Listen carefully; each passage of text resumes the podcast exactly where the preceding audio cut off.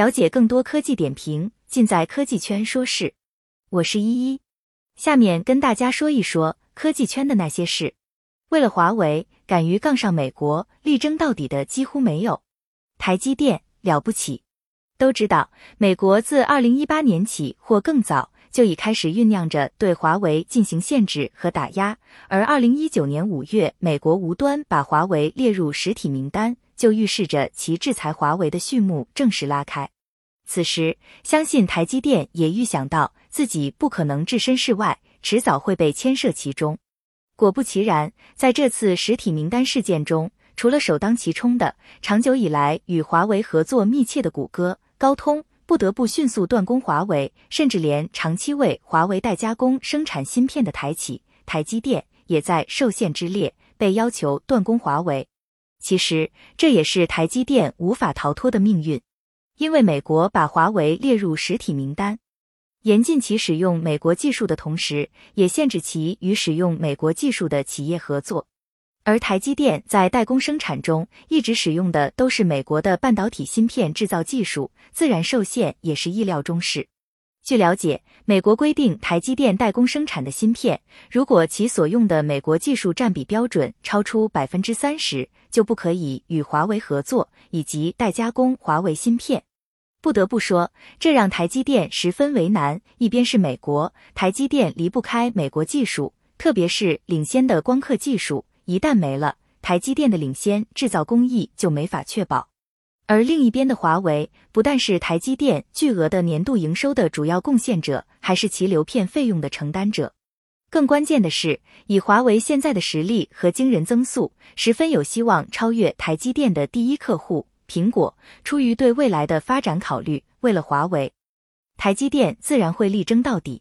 之所以说为了华为敢于杠上美国，力争到底的几乎没有，台积电了不起。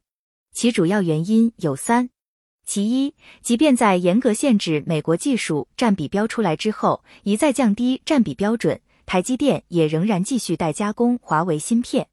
据悉，在华为被列入实体名单后，基本上与其密切合作、使用到美国技术的企业都停止了合作。相比之下，台积电则截然不同，其通过在代工中减少使用美国技术，绕过美国技术占比标准的限制。继续代加工华为芯片，就比如起初要求的美国技术的占比标准是百分之三十，只有低于标准与实体名单上的华为合作才不受限制。而台积电表态，其代加工的十四纳米以下芯片，美国技术的占比要低于标准，继续代加工华为芯片。紧接着，都必须取得美国许可才能与华为合作。即便如此。台积电的所为依然出人意料，因为其应急承揽下华为增加的芯片订单，并最大限度的腾挪产能完成华为订单。最新动态表明，华为增加的所有芯片订单可能在九月十四日前完成交货。可以说，这些不就是证明台积电是敢于杠上美国、力争到底的少数企业的证明吗？其三，为了更好的与美国力争到底。台积电还想尽了办法，扔出计划与美国讨价还价。要知道，美国一再改动标准，限制台积电与华为合作，但其都没有迫于美国压力而胆怯。为了能继续华为的芯片订单，仍然与美国力争到底。比如，在美国宣布新规之前，台积电就率先公布在美计划组建基于五纳米工艺制成的芯片生产流水线，其投资金额高达一百二十亿美元。这样一来，台积电就有筹码可以讨价还价。毕竟，美国想要台积电的先进制造技术。有信息称，台积电忽然公布在美计划办厂建生产线，很有可能便是想要用技术换取销售市场。要知道，美国新规公布后，台积电就聘用在美的本地律师剖析新规，并对美国追府部门展开游说，期待放开限制。乃至立即向美国申请限制解除，并表明新规不是其希望的。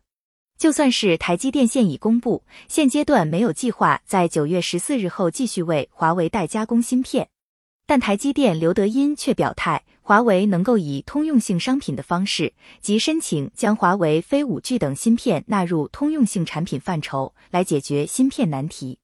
据透露，台积电已着手一般通用性产品的申请，目前正在等待美国半导体协会通过对华为非五 G 等芯片的审核。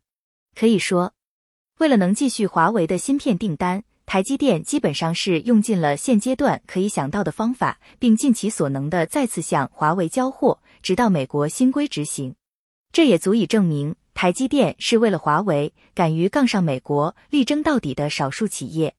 也正是由于台积电这样，所以说它了不起。要知道，迫于美国压力，没有几个企业敢于杠上美国说不的。美企巨头谷歌不敢，高通也不敢。